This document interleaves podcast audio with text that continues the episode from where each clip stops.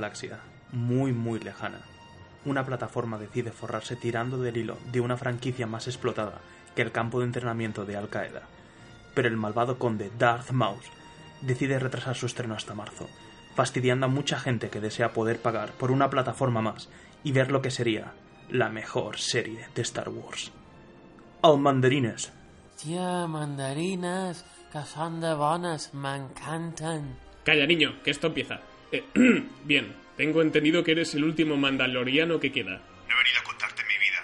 ¿Quieres que te traiga a alguien? Directo al grano, eso demuestra profesionalidad. Desarrollaremos tu personaje más adelante. Quiero que me traigas al personaje más adorable de este universo. Jar Jar Binks. En este podcast no se pronuncia ese nombre. Dime un nombre y será tuyo. No puedo facilitarte esos datos. Solo te diré que tiene 50 años, es piscis y completamente adorable. ¿Chihuahua? Ese matojo de pelo es lo más mono de este parsec. Jaja, has fallado. Menos mal que hacerlo sale casi gratis, porque mato más Stone Troopers que rebeldes a la semana. Con este pago conseguí el Beskar suficiente para completar mi armadura y hacer chapas de Anf. Llévate a ese dron último modelo. Tiene las coordenadas del encargo y viene con subwoofer.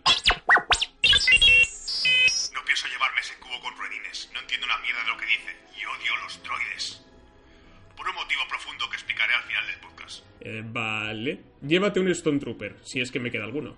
Y recuerda, tráemelo con vida. Ha llegado el momento. La ciudad está bajo asedio. Solo un equipo será capaz de defenderla una vez más. Ellos son Bat Señales. Eh, espera, espera, espera. ¿Bat Señales? ¿Qué clase de nombre para un equipo es ese? Si se llamaran Batman Incorporated o los Vengadores de los Grandes Lagos todavía. Y encima nunca hablan de Batman. ¿Pero qué coño es esto? Vale, vale, vale, ya lo digo. Bat Señales, el podcast favorito de Batman.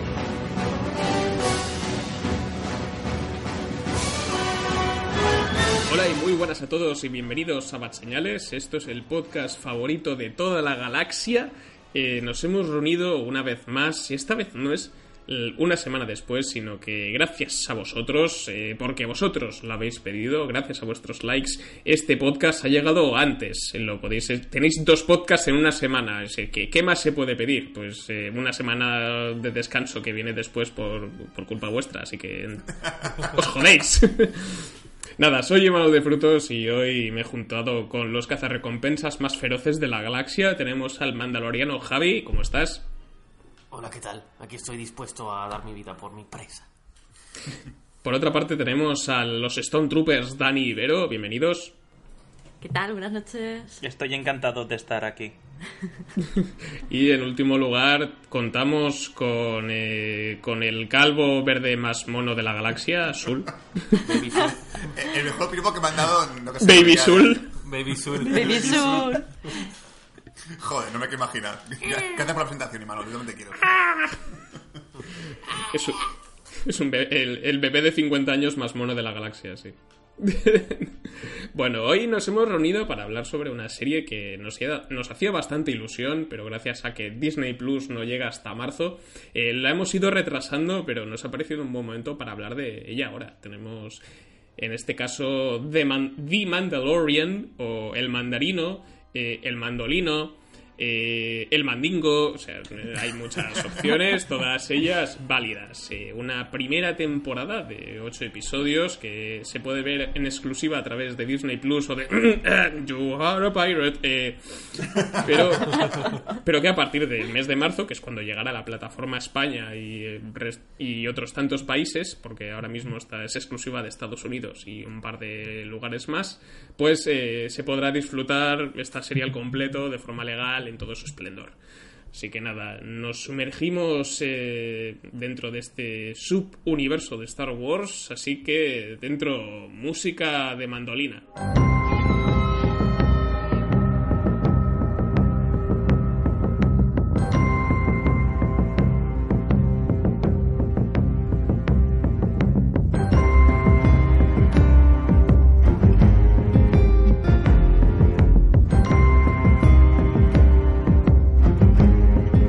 Empezamos este podcast sobre The Mandalorian. Como os podéis imaginar, eh, irá sin spoilers por- para los que quieran esperar hasta marzo, no hayan podido verla o la tengáis a medias, etcétera. Y después directamente con spoilers, a ver cuántos Jedi salen, hay algún sable de luz, eh, los Stormtroopers han cambiado el outfit, etcétera, etcétera.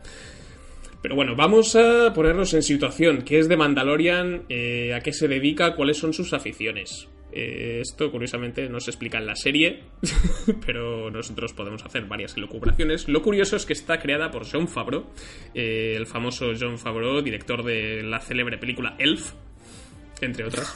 ya está, solamente esa. Will Ferrell en todo esplendor haciendo de elfo gigante. Exacto. Y la del No, chef, ¿no? Sí, Chef también, sí, Y- sí. y Chef. Son sus únicas películas conocidas. La película El libro de la Chef- selva también. Sí.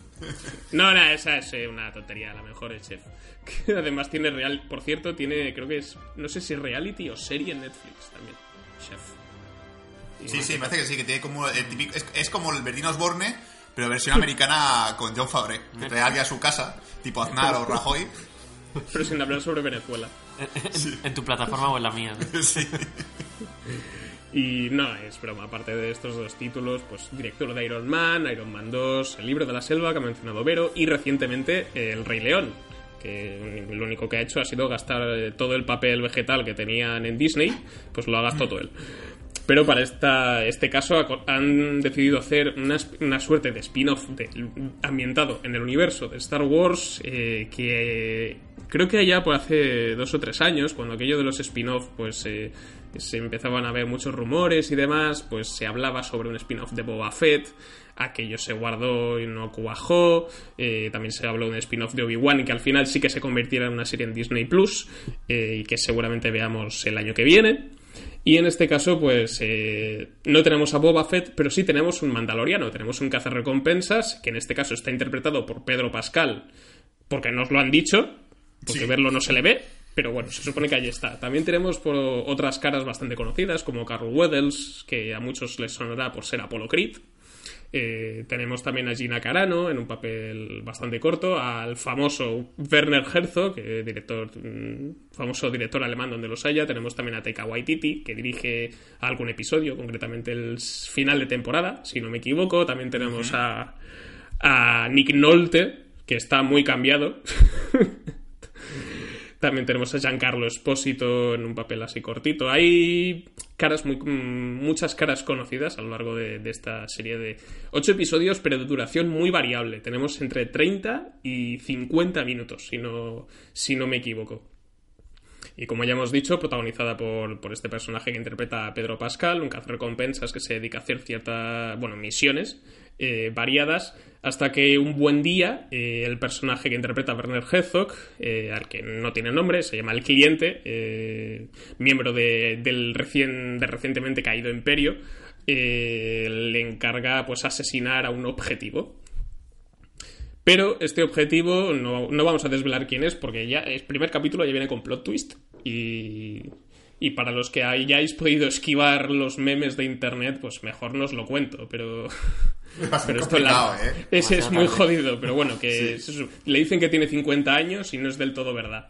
Eh, y no voy a desvelar nada más, porque el resto de la serie es eh, de Mandalorian cumpliendo algunas misiones, haciendo enemigos y amigos por el camino, etcétera, etcétera.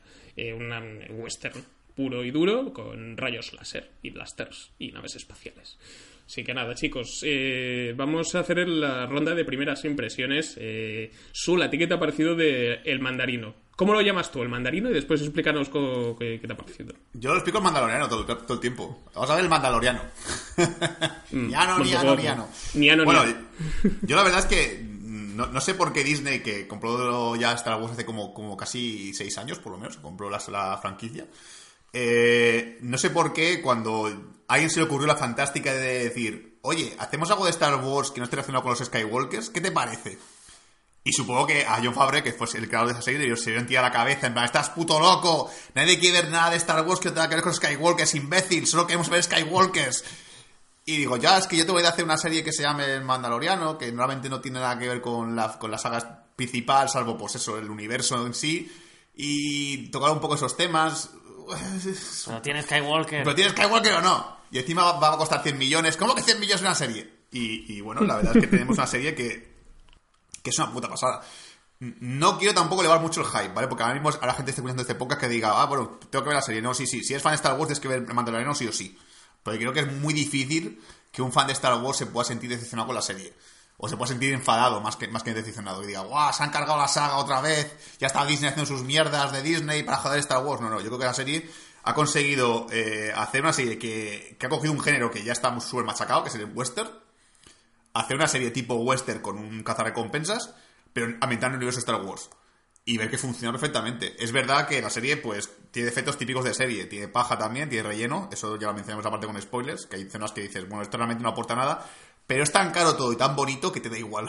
este capítulo es, relleno puro y duro, pero lo ves y dices, bueno, es, es relleno, pero joder, hay pasta aquí, hay dinero. Y, bueno, ya, luego me extenderé más, adelante, quiero dejar hablar el resto, pero yo básicamente creo que es una buena serie de Star Wars y me da mucha esperanza para saber que Disney Plus, si va a hacer series de Marvel, puede hacer series de muy buena calidad. Bueno, Javi, ¿tú estás de acuerdo con tu, con tu compañero? ¿Te ha parecido una buena serie, El Mandarino? Sí, sí, la verdad es que me ha parecido una serie bastante, bastante buena, tiene sus fallos, la verdad. Eh, no, no me parece la mejor serie del año, me parece una muy buena serie pero creo que es más interesante eh, tirar por donde ha tirado Sul eh, en lo que es lo que ha significado, ¿no?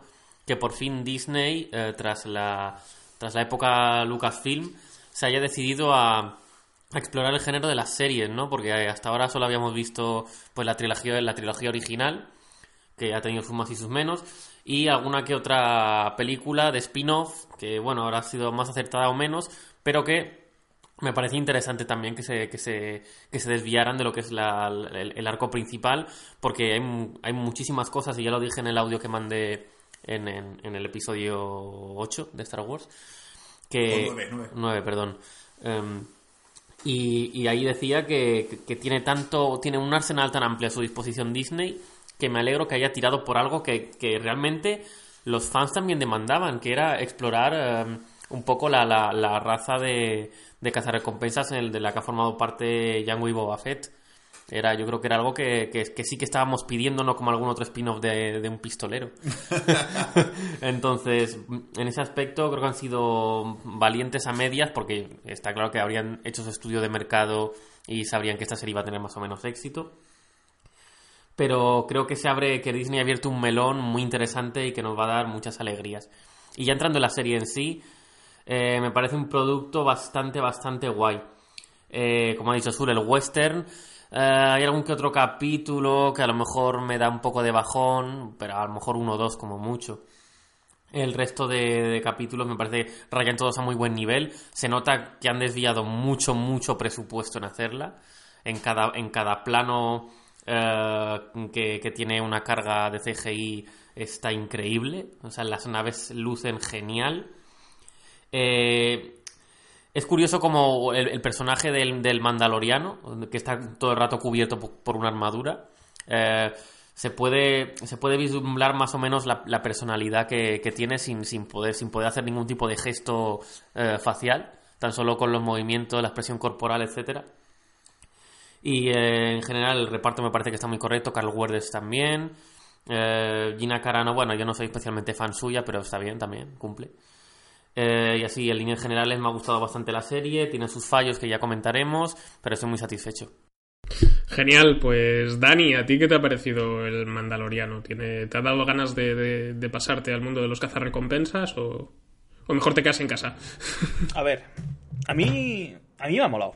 No, no, diré, no, no, diré una mentira, no diré que, que no, pero me ha parecido muy interesante. Es una apuesta muy atractiva el, apostar por, por, la historia de esto, de los Mandalorianos, que yo creía que si iban a hacer una serie sería algo algo un poco más comercial, no os digo los Skywalkers, pero sí, por ejemplo, los gemelos eternos, que yo sería algo que me encantaría que hicieran, que hicieran serie o algo más largo.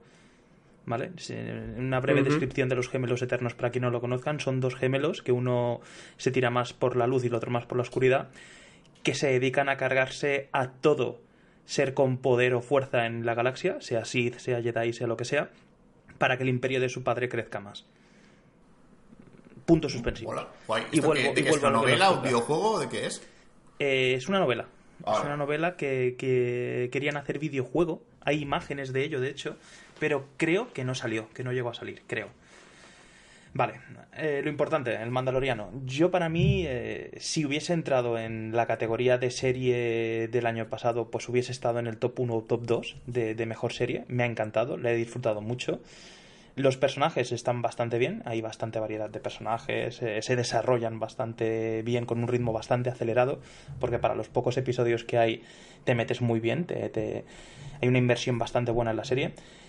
Y el único problema que tengo es el mismo que tiene Javi, que yo Gina Carano no, no sé por qué, pero no me entra. No, no, no sé si es que me parece un poco forzado, si es el es, es ver a un machorro, no, no lo sé, no sé qué me pasa con ella, pero pero no, no, no me acaba de entrar. Y me he quedado con más ganas de Giancarlo Espósito, que estaba espectacular, estaba sublime en, en Breaking Bad. Y aquí cuando lo vi en los episodios finales, que sale casi casi al final, no diré mucho más de él, eh, creo que tiene mucho futuro. Creo que se le puede explotar mucho a ese personaje. Muy en bien. términos generales- Uy, perdón, ya está. Ah, no, no, que sí, que te cortas sin querer. Que me lío. Sí. Eh, Vera, ¿a ti qué te ha parecido la serie? ¿Estás de acuerdo con tu consorte? Estoy de acuerdo en general con lo que habéis dicho todos. Eh, a mí me ha gustado mucho. Me ha parecido una serie muy entretenida, eh, tierna incluso en algunos momentos. Y, y me parece curioso, al menos a mí me ha pasado, eh, el haber sido capaz de empatizar con el protagonista, ¿no? Cuando es un personaje eh, al que no le podemos ver las expresiones faciales. Eh, entonces, claro, la, la apariencia de frialdad que tiene pues, pues parece que en un principio no, no ayuda a que te metas en, en sus zapatos, ¿no? Y sin embargo, pues, pues al final acabas empatizando con él, acabas entendiendo sus, pues, sus posturas, su manera de, su manera de ver el mundo. Y, me parece curioso también que tenga, que, que haya otro personajillo que luego comentaremos que, que tiene también mucho, mucho carisma. A mí me ha dado pena incluso que solo dure ocho episodios esta serie. Eh, tiene tan buen ritmo que, sobre todo, cuando se, va acercando, se van acercando los últimos episodios, vas viendo que la tensión crece, genera más expectativas. Y, y me gusta la idea de que, de que haya una próxima temporada, me gusta la idea de que siga adelante el proyecto. Eh, me alegro mucho de, la- de esta apuesta de Disney. Yo también tenía un poco mis temores, porque claro, dices, bueno, con las expectativas que hay y, y teniendo en cuenta mm, pues eh, lo sagrada que es la que es la franquicia de Star Wars, pues esperemos que Disney haga, haga un buen proyecto. Y yo creo que con el Mandaloriano lo ha conseguido. Eh, me parecen las interpretaciones muy correctas, me gusta ver que hay eh, ciertos cameos o pequeños papeles eh, interpretados por nombres bastante ilustres. Eh, entre ellos, pues como ha dicho Dani, Giancarlo Espósito, que, que está fantástico. Eh, Gina Carano a mí me parece que es correcta, que es el papel que tiene que hacer, eh, es correctísima. El protagonista también tiene una presencia increíble. Y luego me ha llamado la atención también la diversidad de directores que hay para los ocho capítulos. Entre ellos, uno lo dirige, ahora no recuerdo si era el cuarto, el del santuario, lo dirige Bryce Dallas Howard que para los amigos es nuestra deliciosa científica que en las últimas películas de, eh, de Parque Jurásico, ¿no? de Jurassic World, eh, va corriendo, va huyendo de los dinosaurios con tacones. Eh, es fantástica, es una actriz fantástica, pero me ha llamado la atención que se ponga detrás de las cámaras para dirigir un episodio de, de- de esta serie.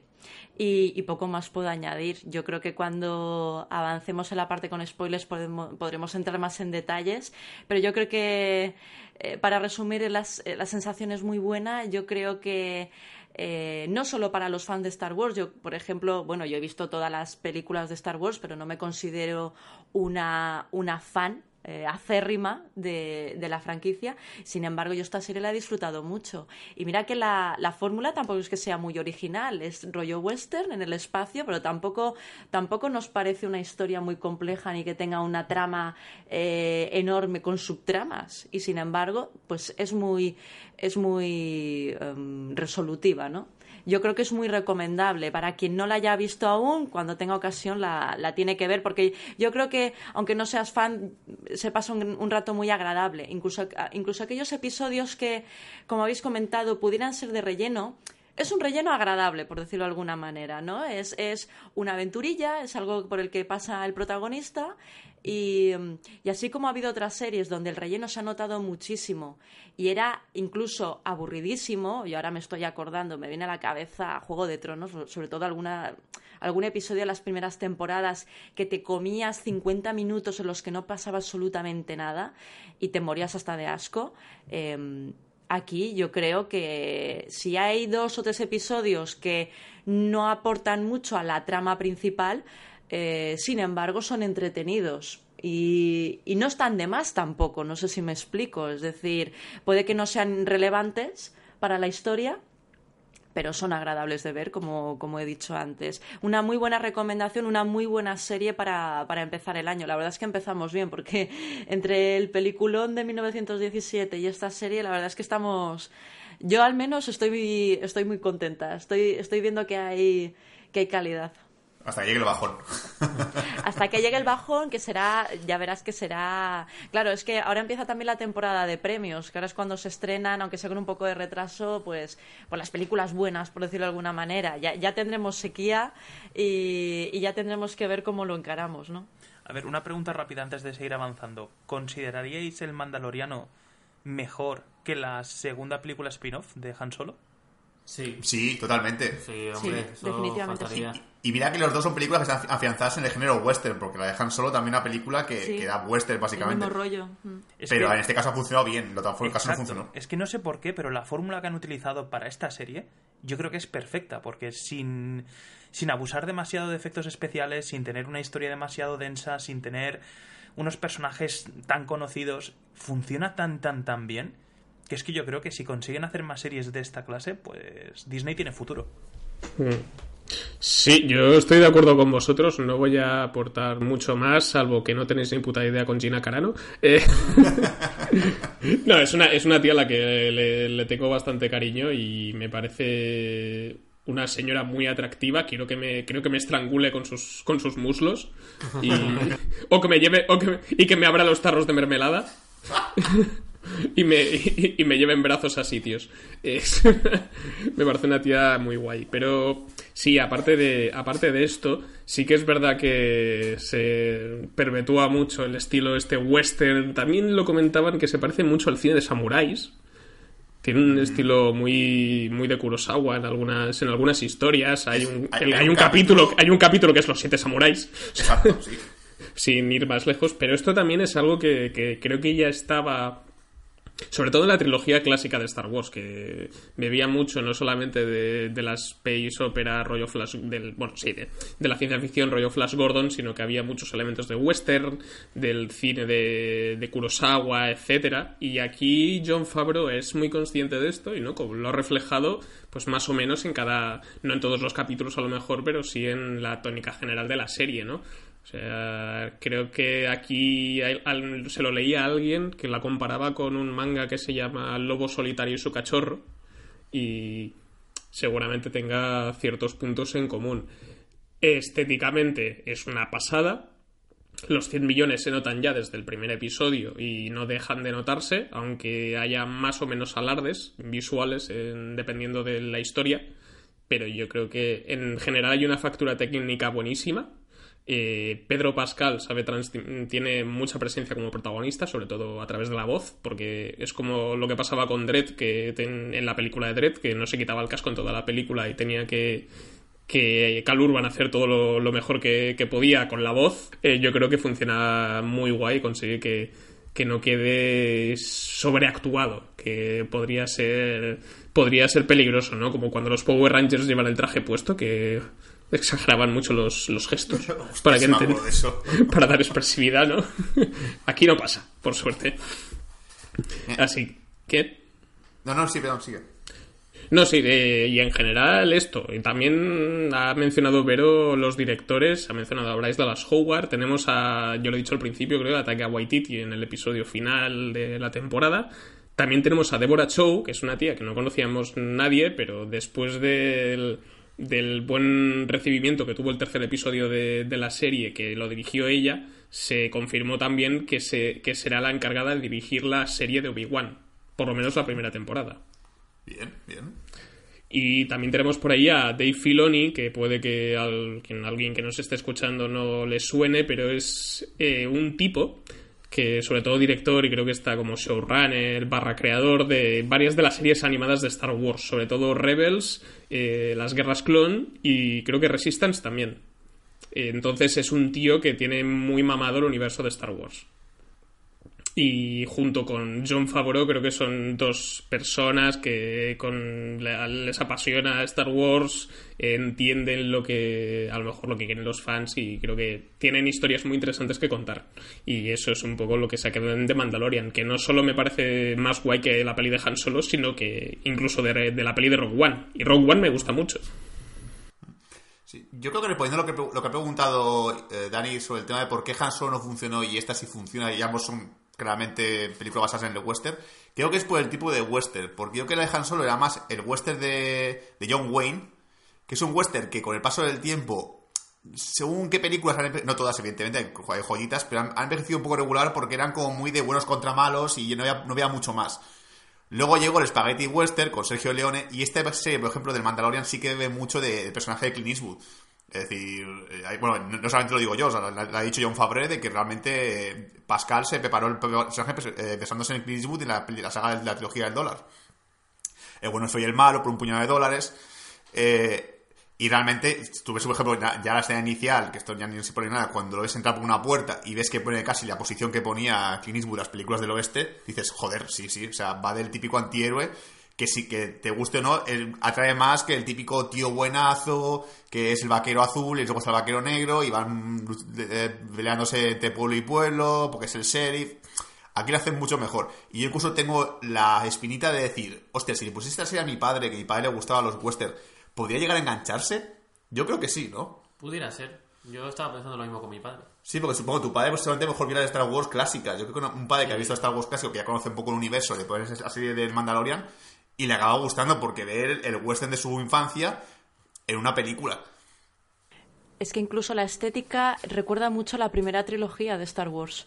La luz, eh, los colores, todo. Es que recuerda al, al, Star Wars más clásico. De hecho, yo he oído comentar también por, por ahí que eh, es como un poco el Mandaloriano la vuelta a, los orígenes de Star Wars. Es una serie muy Star Wars. Así como la segunda trilogía y esta tercera quizás se alejan un poco de, las raíces ¿no? de, la franquicia, es como que el Mandaloriano ha regresado ¿no? a, ellas. Y quizá también comparando el personaje protagonista de esta serie con, con la película, el spin-off de Han Solo, es verdad que, yo creo que hay un problema aquí de carisma.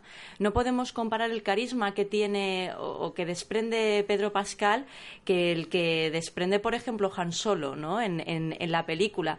Yo, por ejemplo, puedo decir que no llegué a conectar en ningún momento con, con el protagonista y, sin embargo, aquí con, con el mandaloriano desde el primer momento y ya decimos, con el mérito de, que no le ves, tiene que, eh, tiene que basar toda su fuerza y toda su presencia en esa voz, en esos gestos, y, ya veis que al final el, éxito que ha tenido esta serie comparada con el spin-off de Han Solo, pues es que no se puede ni, ni comparar. Creo que también es eso, una cuestión de, de carisma de los protagonistas.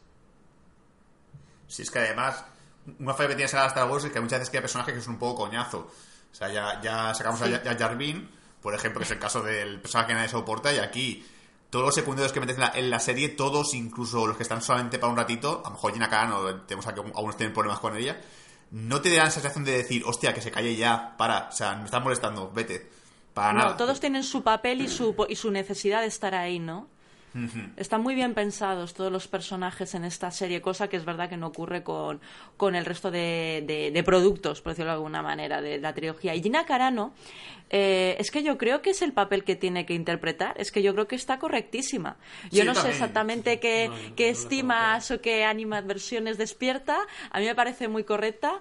Eh, y, creo que es que es el papel que tiene que hacer aquí, de, una mujer pues dura, eh, creo que era paracaidista, si no voy mal, es decir, tiene ahí unos unos antecedentes interesantes. Entonces, claro, no va a ser, eh, no va a ser una, una monjita, precisamente, ¿no? Eh, a mí me gusta mucho, yo lo he dicho antes, yo creo que todo el reparto está correctísimo y, que, y creo que Pedro Pascal está espléndido. Efectivamente, sí, lo que, lo que, está, lo que estáis comentando. Y yo el tema también del relleno, que es, un, es algo que, se está diciendo bastante. Sí que es verdad, yo estoy de acuerdo con Vero que, hay relleno, pero que yo lo disfruté todo. O sea, a lo mejor en el, en el cuarto y en el sexto, que sí que son un poco más autoconclusivos, pero a mí me aportan. Mm, igual no la historia principal, pero sí que al personaje del Mandaloriano, de Pedro Pascal sobre todo en el 4, donde te explican un poco más las costumbres de los mandalorianos y, y todo lo demás. Y luego en el sexto, que sí que a lo mejor eh, sí que no aporta demasiado la historia, pero me presenta una variedad de personajes que tienen mucha gracia y, y eso como que también le enriquece. Lo que hace es enriquecer el universo del Mandaloriano. O sea, te presenta una lista de personajes secundarios que es que hay cada cual que... O sea, no es Babu Freak de el que hace jeje en la última del episodio 9, pero, pero todos molan. no hay ni uno que me parezca realmente un mal personaje o que sobre por completo. Totalmente. Y esos episodios de relleno lo llamaremos entre comillas de relleno, ¿vale? Porque es de relleno bueno. Eh, lo que permiten es ver hasta qué punto se puede explotar este mundo de Star Wars, porque puede haber tramas muy interesantes por ahí en medio que nos estamos perdiendo. Permite ver que el universo es infinito y nunca mejor dicho, y, puede dar pie a eso, a, nuevas aventuras. Eh, lo dicho, yo me alegro muchísimo de que haya, de que haya una, una segunda temporada al menos, porque creo que tiene para explotar mundos y, y, otros planetas, un montón de razas, cada uno con su historia. O sea que, que bueno, que tiene una vida muy larga, ¿no? Y, próspera, parece ser. Yo quiero ver dónde se pillan los dedos, porque estoy casi convencido de que llegará un punto en el que tendrán que ubicarnos, porque si no voy mal, esta, esta serie está basada, no sé si lo hemos dicho al principio, ¿no? Creo que son cinco años después de, de, retorno, del Jedi, ¿verdad? Sí lo, quería, esto lo quería mencionar y se me ha escapado. Has hecho bien en, hacer el apunte. Es, no sé si, creo que sí que lo mencionan en algún episodio que han pasado cinco años desde que cayó el Imperio o algo así, pero sí, para situarnos es después de que los Ewoks eh, derrotasen a, a los soldados imperiales a pedradas. Lo típico. Sí. Y esto también yo creo que ayuda mucho a la estética, esto que, hemos mencionado, ¿no? Que todo ese aire que te, que te, da al Star Wars clásico es porque es posterior al retorno del Jedi. Eh, eso implica una estética determinada, un tipo de, unos tipos de vehículos, los Stone Troopers clásicos de toda la vida, que eso también ayuda mucho. O sea, son este lleno de, cositas eh, eh, visuales que, que funcionan súper bien. Es que por eso digo que quiero ver dónde se pillan los dedos, porque estamos mm, en arenas movedizas, estamos entre los Stormtroopers y eh, la aparición de lo que es la Primera Orden. Que yo quiero ver qué nos pueden desarrollar, qué más nos pueden vender. Em, veremos algún personaje eh, guapo de la serie, alguien que no sea si es posible un Skywalker. Nos explicarán los orígenes de Snoke, nos explicarán los orígenes de de, algún personaje que ya conocemos pero que no ha sido desarrollado, no sé, es lo que dice Vero, tiene tantas, tantas posibilidades este mundo que, que si tiene éxito, que yo creo que ya lo, ya lo está teniendo, no ha salido ya está teniendo éxito, ojalá, ojalá tengamos para, para mucho tiempo. Yo, quiero que la primera orden sea como, como cuando surgió Vox en España, igual. Que estaba, estaba el imperio y luego surgió un partido aún más agresivo que el imperio. No, me parece una situación muy distinta. María empezó a gobernar por eso. En plan, sí, sí, este, este dice lo que todos pensamos de verdad. La primera orden es la que me gusta a mí. Tú es la que tiene cojones de decirlo. Sí, sí, pues eh, no sé si queréis mencionar alguna cosa antes de entrar en la parte con spoilers. Yo quería destacar algunas cosillas de producción antes de nada, porque creo que esto a la gente le puede interesar, pero si queréis mencionar alguna cosilla más. No, por mi parte, que si eres fan de Star Wars, creo que tienes que verla sí o sí. Incluso lo, dicho, si por lo que sea tu padre o un familiar tuyo, tu abuelo, era, fan de Star Wars, desconectó de las películas nuevas porque no se sentía como que no eran para él, que perfectamente pues coge a tu abuelo de los de 80 años o la que tenga ponerte delante del sofá y decir, mira, mira, abuelo, vamos a ver una serie de Disney Plus, que es esa plataforma nueva tan guay que, que es tan cara, que cuesta tanto dinero. Vamos a ver esta serie si te gusta. Yo creo que puede aunar a todos los fans de Star Wars, tanto pequeños como mi sobrino, por ejemplo, o mayores como, por ejemplo, mi abuelo. Sí, yo creo que lo que has dicho tú, fans de Star Wars imprescindible, y si eres fan de los westerns, como hemos dicho antes, deberías darle una oportunidad. Yo quiero añadir que, según mis fuentes, que es mi mujer, eh, Ponerlo en duda entonces. ponerle en duda todo, ha costado 100 millones hacer la serie y, y solo 5 se gastaron en algo muy especial que diremos ahora en la parte con spoilers. Y yo creo que ya han recuperado la inversión. Sí, bueno, no la han recuperado todavía, pero creo que la recuperarán eh, cuando salga a la venta en junio. Exacto. Pero con, preve- pero con preventa seguro que ya se han sacado un pellizquito. Yo solo diré que ya lo tengo. Encargado. Lo tengo encargado. No hemos Bien, podido bien. evitarlo.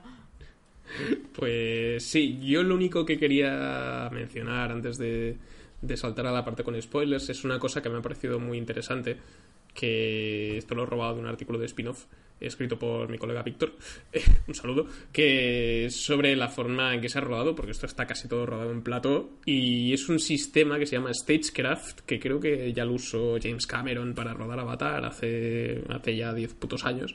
Eh, que- 11. 11 ya, sí. Dentro de poco serán 11, sí. Que el caso es que son una serie de paneles LED eh, en 4K que se cubren el techo y hacen como dos fondos, mientras eh, tienes un suelo real y se hace una retroproyección del fondo que tienes. Puede ser en CGI o puede ser... Bueno, normalmente es un entorno 3D ahora, ahora mismo. Entonces, cuando detecta los movimientos de la cámara y entonces la perspectiva va cambiando y se puede modificar cosas del fondo la iluminación ya la tienes, entonces te ahorras una pasta en focos y todo lo que te entra de luces y de sombras hace reflejo en los actores que ya tienes en el set.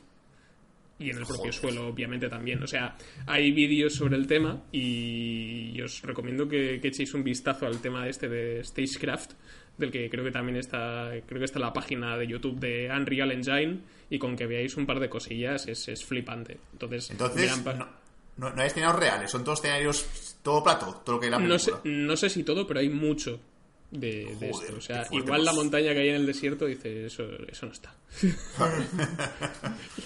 Las piedras del suelo sí, pero es lo de la retroproyección es algo que se ha usado toda la vida. Si veis una película clásica, cuando tienes eh, el fondo que se nota un montón que es, es un vídeo que hay ahí grabado, ¿no? Cuando van con, cuando van en coche, que está el coche quieto y el fondo se mueve y esto eso está retroiluminado, pues es la misma técnica pero mucho más avanzada. Y. y esta es, es, es muy interesante y muy chulo, o sea, y no se nota nada cuando, cuando estás viendo la serie. Yo, cromas, no he detectado prácticamente ninguno. O sea, no. Me ha costado mucho de, de reconocer. Y nada, esto es un detalle que quería mencionar. Buscad los vídeos en, en YouTube, igual lo comparto, si no. Y, y lo tenemos todo a saco.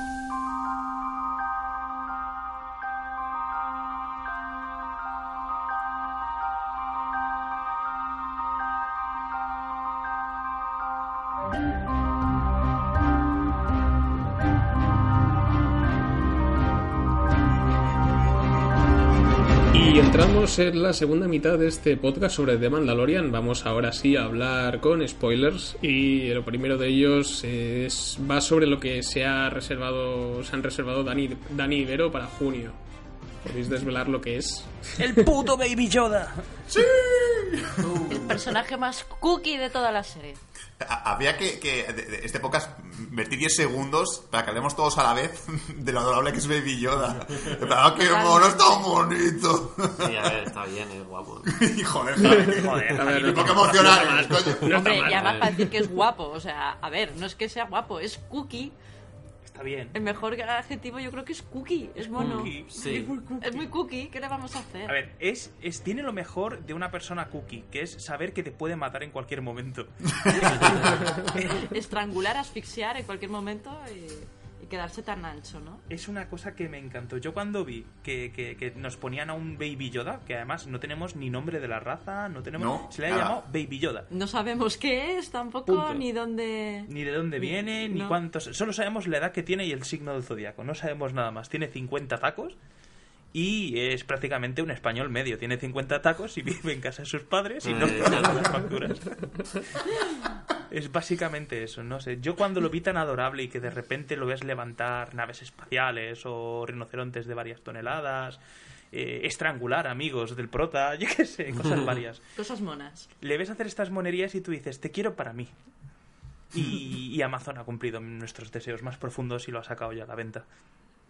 Lo que decía, 5 millones de... Creo que los- esto me lo dijo Vero. Creo que, que ha sido una información que se ha filtrado por parte de, de algún actor de estos de, de o extra o, o era extra o no, Sí, o no sé, sí. quizá no tenía un papel muy muy relevante en, en la serie y, y se filtró esto, ¿no? Que la marionetita, porque no deja de ser una marionetita, costó 5 millones de dólares. Que insisto, que se recuperarán enseguida, por supuesto. Además, de hecho, es curioso porque eh, no, no se había estrenado la serie apenas, eh, apenas había, se había estrenado el primer capítulo en, en Estados Unidos y ya estaba Internet plagado de memes de Baby Yoda. Sí. Porque se han ha hecho petado. de todo sí. tipo, ¿no? Y todo el mundo flipaba. Y claro, yo creo que incluso la gente se ha puesto, hombre, vamos a ver, a la, vamos a ver la serie porque sale un Baby Yoda. A, a ver cómo es, ¿no? Que, que parece bastante, bastante curioso. Eh, me parece interesante porque la primera temporada está dejando mucho en el aire eh, la- el origen de este personaje. No sabemos absolutamente nada. Eh, no sabemos eh, a dónde va a tener que ir con él eh, el, el mandaloriano, porque claro, eh, lo suyo es que esté con pues con los suyos, ¿no? Si es que tiene. Si es que tiene, no sabemos muy bien a dónde va. También es una cosa muy curiosa. Cuando he dicho antes que, que es una serie que tiene incluso momentos tiernos, claro, tiene momentos graciosos por, pues, por culpa de, de este personajito, ¿no? Porque al final, eh, si, os, rec- si os acordáis, hay un momento muy, muy gracioso que es que se comporta como un niño, no deja de ser un niño pequeño, que dice, no toques ese botón.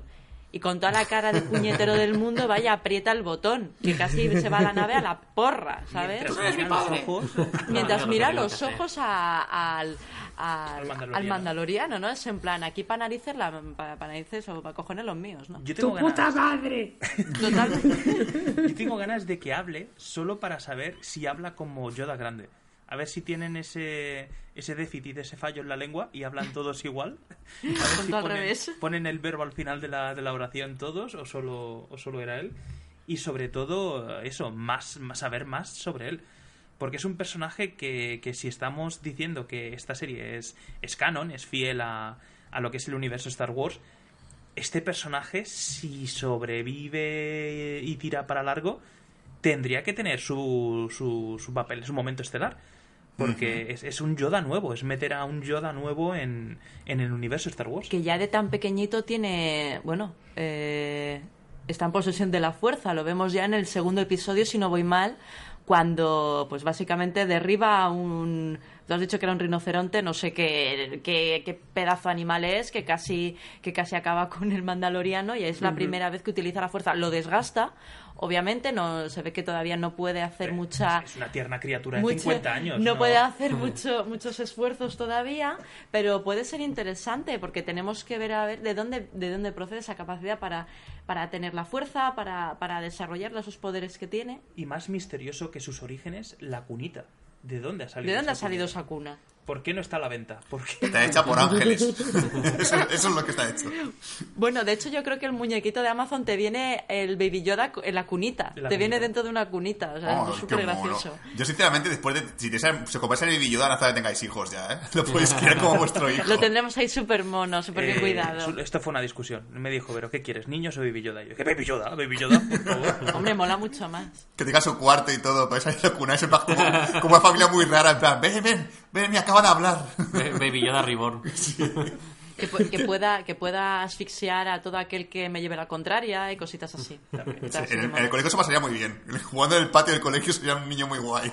Sería ¿Te, te imaginas que, que- que hable normal la serie y digas, ah, entonces yo tiene un problema mental en, la- en el habla? que no es que fuese...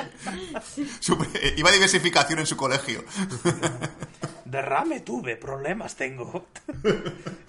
no sé. A ver, es que en la parte spoiler, yo creo que si no has visto ningún meme en internet, ni has visto nada de Baby Yoda, ¿Vives en una cueva? vives o en una cueva o, o seguramente tu internet sea bastante malo. No, yo, Porque yo me... es que yo, meses antes de empezar a ver la serie, Sí. ya veía Sí. uh, Sí. memes y GIFs y imágenes y, y el Baby Yoda de los cojones. Yo me acuerdo que, que antes de acabar el año pasado, en, en septiembre, octubre, tenía gente que me decía, mira qué Baby Yoda más mono. Y yo, ¿qué coño es un Baby Yoda?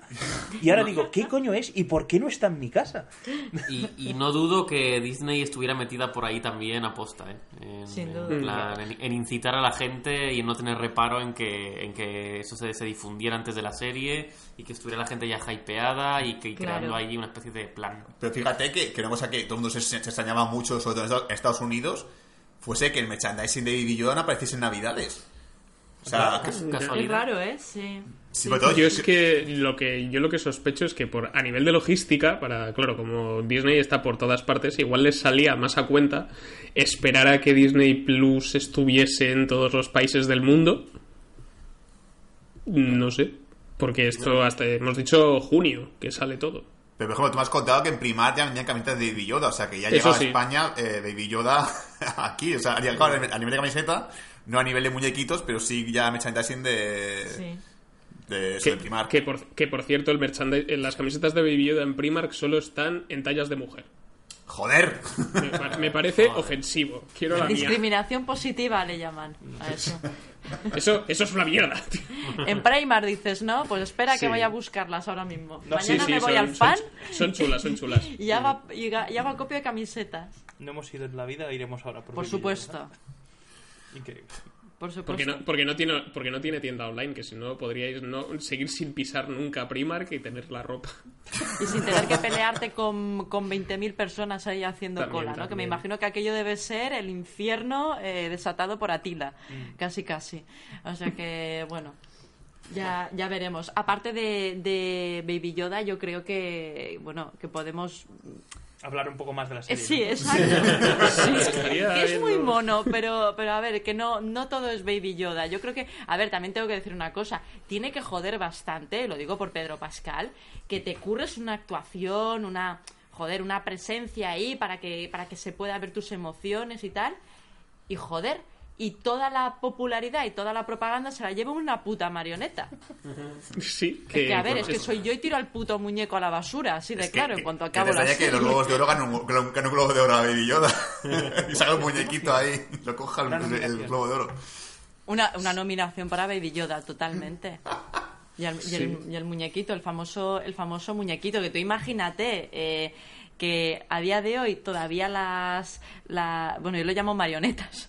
El- Los quecos. los quecos de la primera de la primera trilogía de Star Wars están ahí como piezas de museo. Yo creo que esta de Baby Yoda será, vamos, eh, otro objeto más de, de la colección, ¿no? Objeto de devoción. De devoción, sí. Seguramente, sí, sí. Mira, Y una de las, yo una cosa que, que- que os quería preguntar, aparte de que tenemos, ya hemos hablado mucho de Baby Yoda y Es tal. demasiado. Y del amplio, del, hemos mencionado en la parte sin spoilers el amplio universo de personajes secundarios que tiene esta serie. ¿Tenéis un favorito que no sea Baby Yoda? Eh, Alguno que no sea él. Pues mira, a mí me dio pena el droide.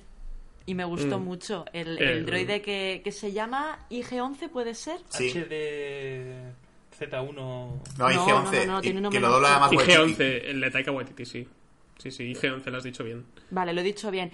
Que Ah, claro, el G11, como. Claro, sí, a mí, a mí me da pena el, fi- el- el final que tiene, pero vamos, eh, se le llega a coger mucho, mucho cariño. Claro, no tendrá más continuidad, eh, pero, pero claro, eh, me gustó mucho la idea, cómo se, lo repro- cómo se le reprograma para que sea una niñera, hace un trabajo eh, fantástico y, y tiene incluso una muerte épica, ¿no? Que lo hace para salvarlos a todos y, y hace que se cuestione eh, el, el mandaloriano sus, sus, sus valores, ¿no? Ya, ya sabéis que es un personaje que, que odia a los droides. mm, eh, Acaban explicando al final eh, que son ese tipo de droides los causantes de, de su desgracia familiar, digamos, son los que van a su planeta y, y arrasan con todo. Le dejan huérfano, básicamente. Básicamente, entonces, claro, motivos tiene para odiar a los droides en general y este modelo en particular. No soy Y- racista, pero...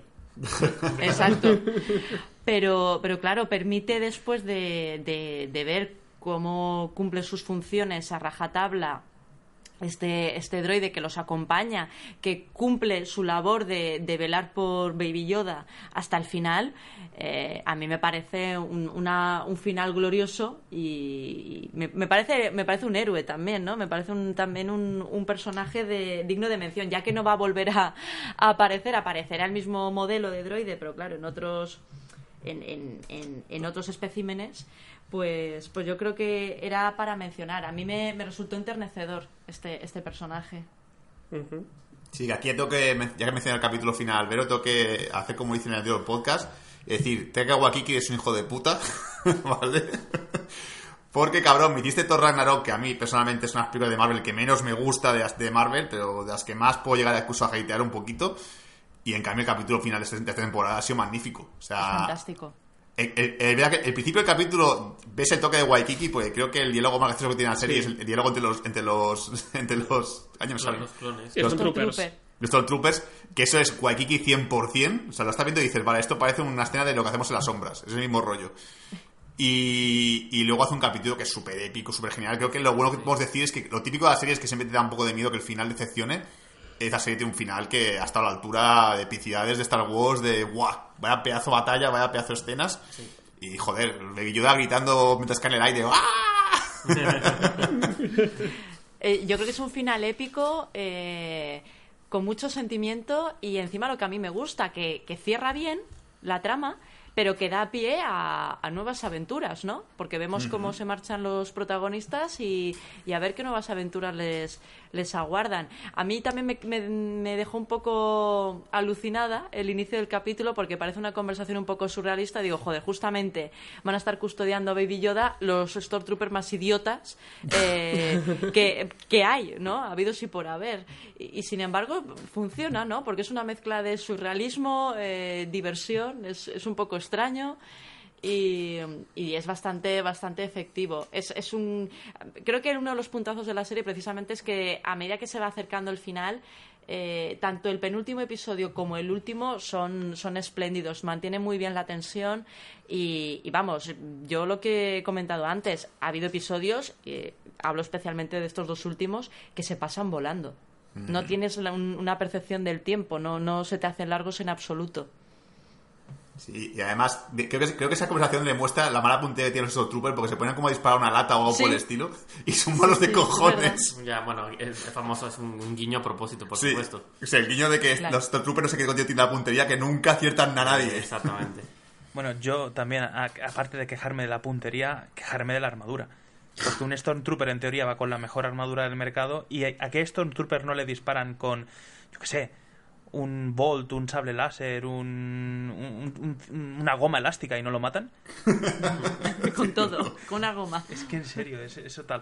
Yo voy a seguir con el tema que ha dicho Imanol, eh, personaje favorito. Yo voy a seguir con, con Espósito, con el personaje de Moff Gideon. Con Juan Carlos Espósito. Exacto. Me, me encanta, me encanta el, el- la aparición que tuvo, eh, breve pero bastante, bastante profunda. El personaje apunta maneras y el tema de su última aparición en el último capítulo, cuando creemos que posiblemente esté muerto, que aparece con una especie de sable que, que emana luz o que emana algo, mm, me huele eso a, a Hmm. inicios de primera orden o, Es, o a- sí, esto, yo estuve leyendo algún articulillo sobre este, esta espada que mencionas tú. Y es un sable de luz mandaloriano. Oh, Sí, yo también lo he leído. O sea, que es mandaloriano o le gustan las cosas mandalorianas. Mm, Es de dónde lo ha sacado. Igual es el traidor de Dean Djarin. Sí, por lo visto, este sable de luz hace que la serie conecte con Star Wars Rebels. Hostias. Me qué parece. guay. O sea, que para que nos hagamos una idea. Y... Me ha dejado todo loca. Sí, sí que es verdad que Juan Carlos Espósito sale súper poco. Pero el tío, entre que tiene una presencia que te cagas y le dan así un par de frases chulas y esto del sable de luz para acabar, eh, hace que tenga una, una energía muy potente. Es, un personaje muy chulo.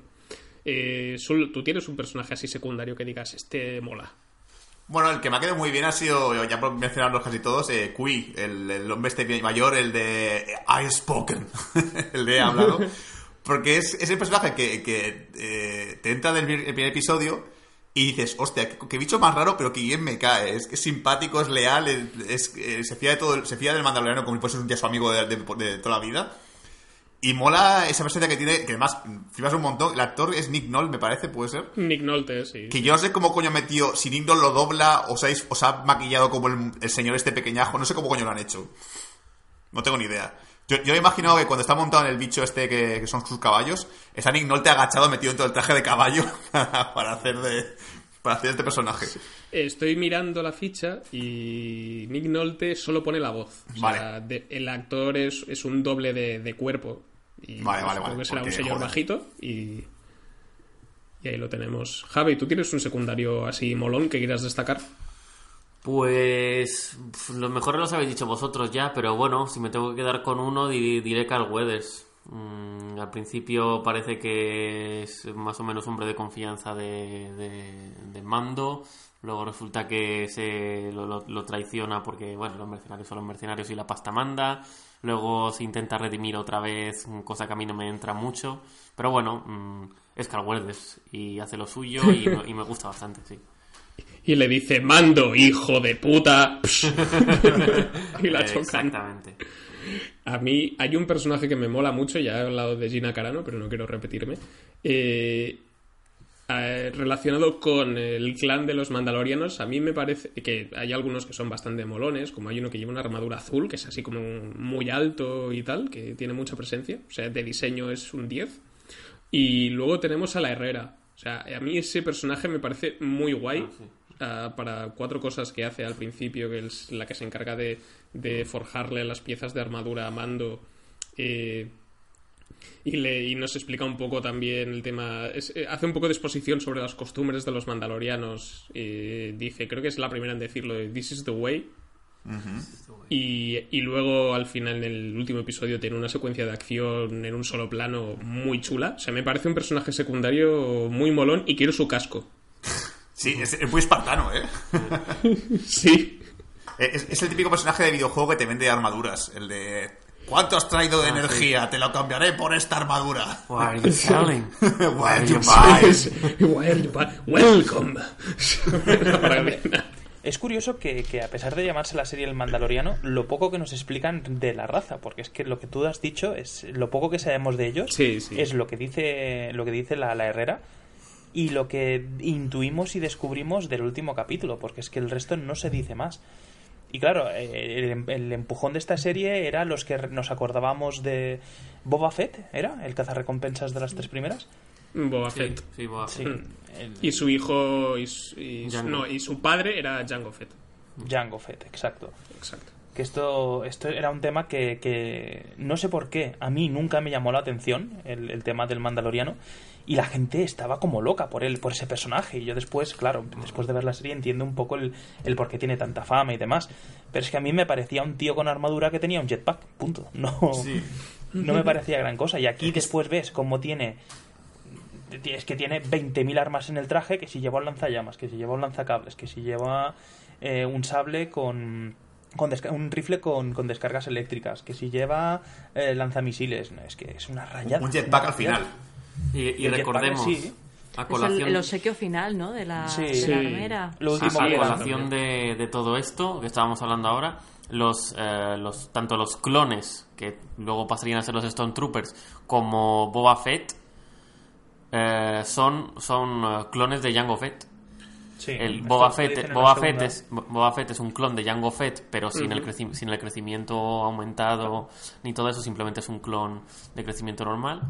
Y todos los clones de la, de la trilogía de la trilogía del episodio 1 en adelante y que luego pasarían a ser los Stone Troopers también son clones de clones de Jango Fett mejorados. Sí, pero que pero realmente los mandalorianos que están así no son clones. No, la raza la raza luego ya es otra historia. Sí, porque están los expósitos, que son la gente que- esta que rescata, los huérfanos. Lo dicen en el episodio final, un mandaloriano no es una raza, es un credo, es como una religión. Sí, sí, sí, además. Yo creo que toda la mitología que hay sobre los mandalorianos, realmente hay tanto cómics que se ha explotado y tal, que creo que la gente tiene mucho fanatismo por lo que hay en los cómics, historias paralelas, spin-off. Sí, sí, sí. Lo que llama la atención es que si realmente lo que dice Javi, que esto es verdad, porque sale en la segunda película de... ¿El ataque de los clones es? El ataque de los clones. Nota que los clones. sí. Eh, si todos los Stormtroopers clones son un clon de lo que es considerado eh, el mejor mandaloriano de la historia, ¿por qué después no saben dar ni una puta lata? Bueno, pues la, la genética tiene sus fallos, tío. Diseño de fábrica, Made in Taiwan, ya te lo digo. Es, no, es curioso como, como cuando en, la, en el episodio 2 son, son, los, son los clones, parece gente bastante eficiente y que, que llevan la, que, que realmente llegan a llevar la guerra a un punto muy a su favor, pero luego no sé qué les pasa que no dan con la tecla. Recorte de presupuesto, lo típico de no, no, algo de plástico en lugar de acero. Exacto. Una subcontrata y es lo que tiene después, claro. Con concurso amañado. Por cierto, eh, está- hay un misterio de la serie que creo que más o menos. Hay una teoría que me ha gustado mucho y la quiero revelar en este época, por si por lo que sea al final la- va bien. Que es por qué lo que queda del Imperio quiere a Baby Yoda. Buena pregunta. Buena pregunta. Bueno. Y yo creo que la, la teoría que más se acerca a esto, y creo que la que más me ha convencido, porque he dicho, tiene, tiene en parte sentido, es que lo de quién es clonar a Baby Yoda. Sí. Pues si os fijáis, Pero- el primer capítulo te dice, lo quiero vivo o muerto, me da igual. Dice, y el científico que tiene pinta de científico dices, ah, pero no era el trato, sí, pero va bien, nos sirve también muerto. O sea, yo creo que la idea es clonar a Baby Yoda para hacer a lo mejor un arma para el imperio o lo que sea, porque si, lo- si no le importa que esté muerto, claramente no es un personaje que tenga ninguna relevancia para ellos. No es que digan, bueno, es que lo vamos a convencer para que sea malo. Quieren algo que tiene, no a él. O sea, Exacto. Sus células, quizá. Y yo creo, sí, células para poder clonar, porque creo que lo que tiene más sentido con la serie, si no, no tendría, no tendría más significado. No sé para qué quieren lo que pueda ser un futuro Yoda, en el bando Sith y convencerle además. Porque para que es un bebé, que a lo mejor lo puede manipular un poco más, pero es algo como muy peligroso y lo más sencillo es, ma- es clonar. Es una teoría interesante, la verdad es que no... No habíamos caído. Yo no había caído, pero sí puede ser. De hecho, es que claro, es una persecución constante por, por tener al bebé, ¿no? ¿Y cómo hecho, saben? Es que claro, es que cómo saben que existe ese bebé. ¿Por qué había una especie de, de- de pueblo protegiendo a ese bebé? ¿Quién es el padre de ese bebé? ¿Yoda es el padre de ese bebé? Sí, mucha gente se pregunta eso, si Yoda también tuvo sus... a ver, si, si, si Palpa también pudo también... Claro, sí. Claro. Loca, eso ya me es. Palpatine, a, pu- a putes. Exacto.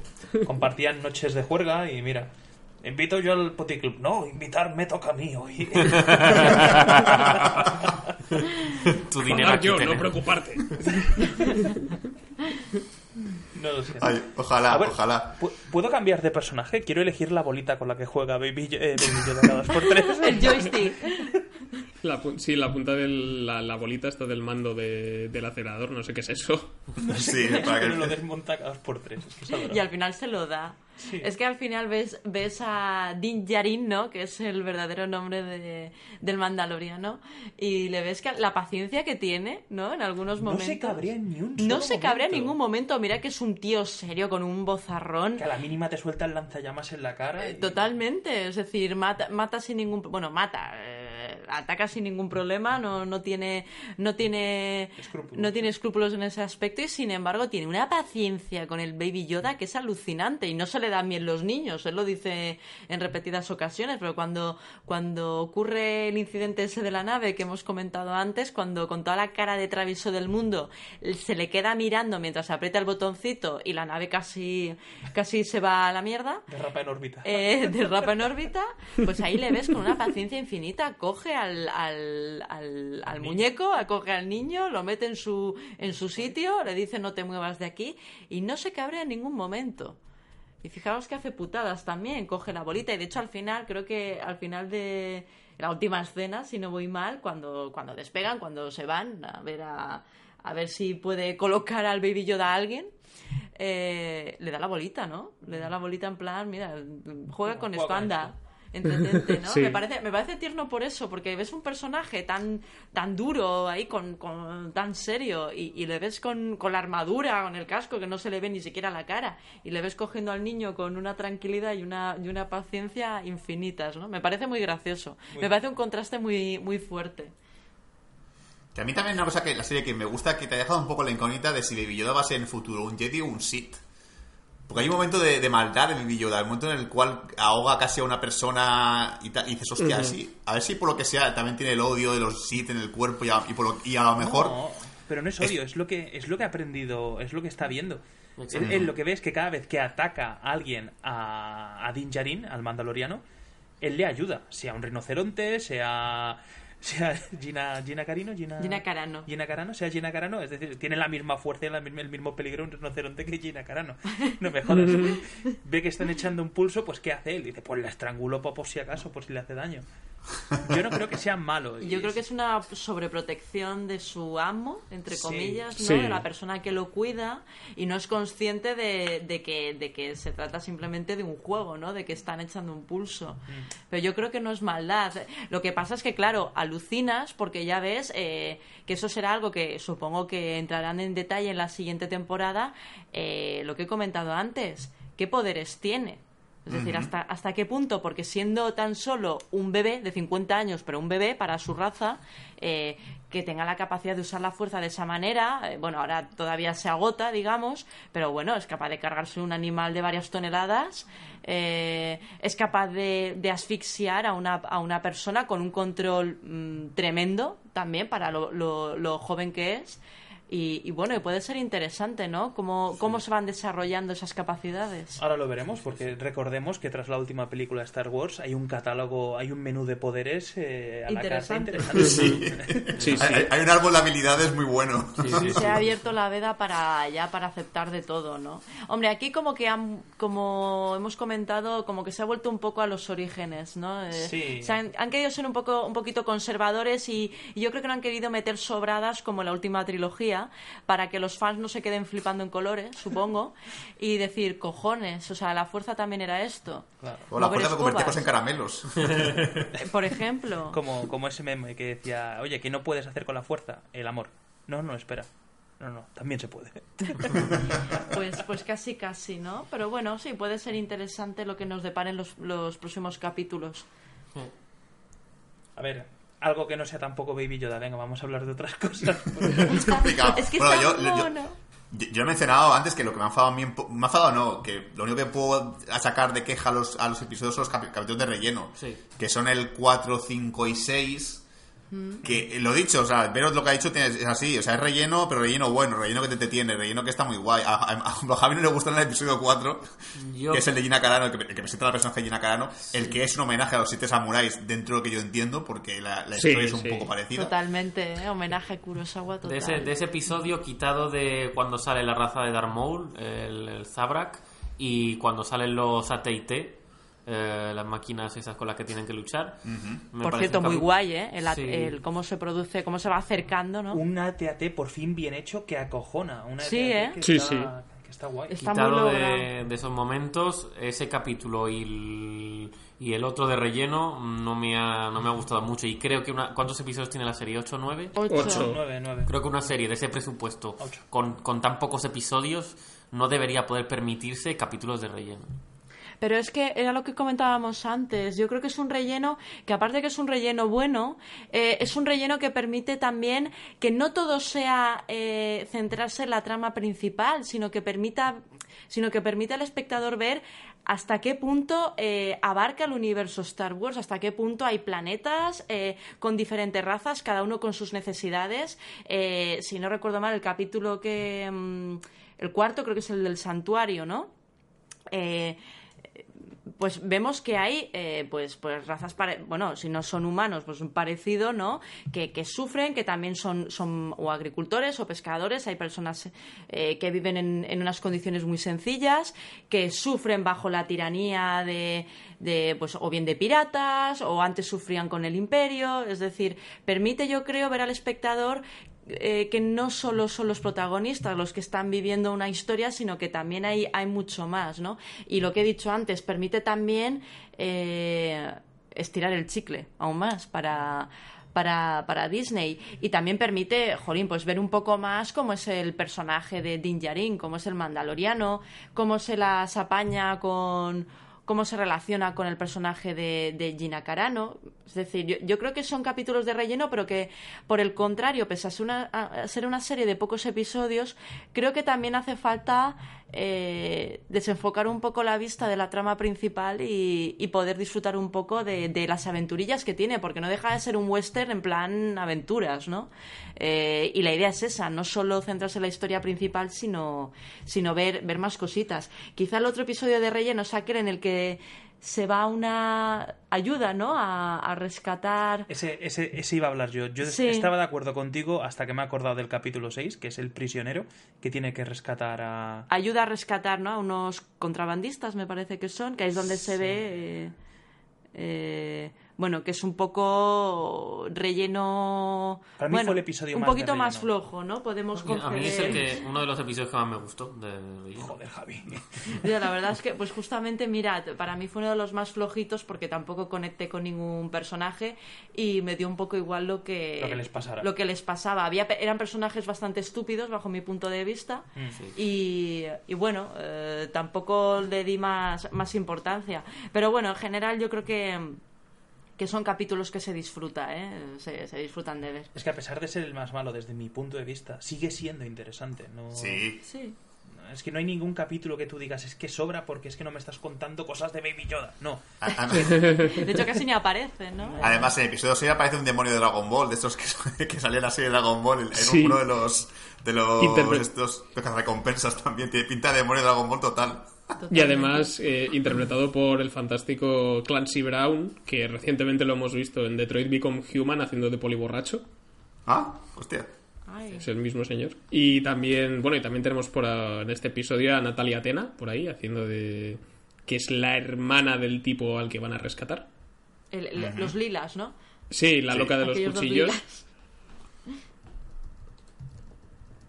Y a mí es un capítulo que me parece en general es muy entretenido, o sea, no deja de ser un Ocean's, o sea, un Ocean's Eleven eh, con, en- con naves espaciales. Y la idea me parece guay, o sea, es Ocean's Eleven pero mejor porque dura media hora.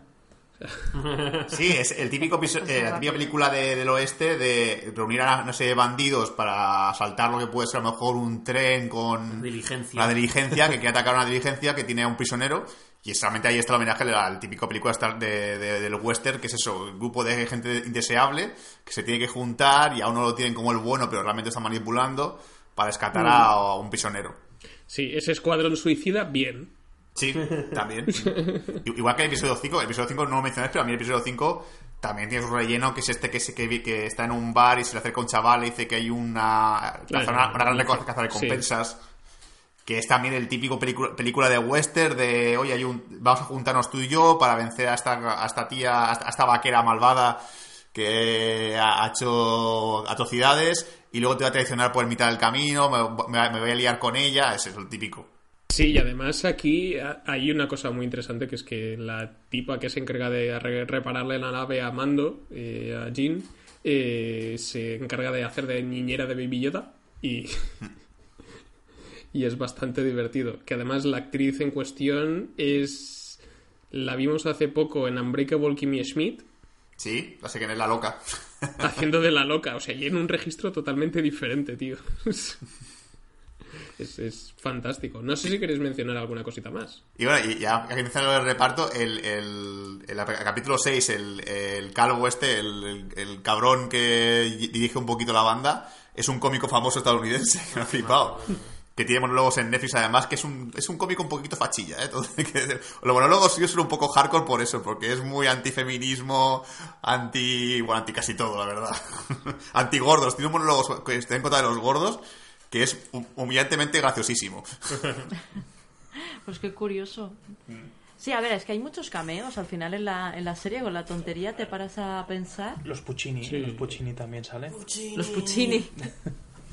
Qué mono los Puccini. Es un buen homenaje también, ¿eh? Los es Yaguas, que sí. también es un capítulo muy, muy gracioso. Yo creo que falta los llamas son algún los indios, básicamente. Sí, Mm. exactamente. Son los, los indios de Star Wars. Está bien que no hayan eh, repetido la dinámica del droide gracioso, porque si os fijáis en todas las películas de. Star Wars tiene que haber un droide gracioso. Gracias. Y agradezco mucho que no lo hayan puesto en esta. De hecho, el droide, el, el de, este, el de la cumbre, el del el G11, eh, para mí, para mí eh, si pusiesen otro parecido, funcionaría mejor que si pusiesen un droide eh, entretenido, divertido, gracioso o, o de pitiditos. No nos hace falta. Ni un BB8, ni un R2D2, lo que queremos son G11s y G11s. Y por mi parte, poco más que añadir. Es que te digo, es que son está. ocho capítulos que te pasan volando, que te cuentan una historia bastante corta sin profundizar tampoco demasiado. es que está muy bien. Es que, no sé, la, la, idea, la, la idea esta de que sigan una, una trama parecida, me encantaría, me encantaría. Pues sin más dilación, eh, yo creo que ya podemos ir cerrando este podcast dedicado a la Season 1 del Mandaloriano. Si os vais a esperar a que se emita la serie en Disney Plus, pues podéis guardar, criogenizar este podcast hasta marzo y escucharlo, o ya sabéis, la parte con spoiler, sin spoilers, para ir calentando un poquito. Así que nada, esto ha sido todo en Bad Señales. Esperemos que os hayáis divertido, que os haya interesado este programa y para la semana que viene, pues eh, este podcast se escucha a partir del viernes. Se supone que la encuesta ya se habrá cerrado, así que no os puedo decir ahora mismo el resultado, porque lo estamos grabando con cierta antelación.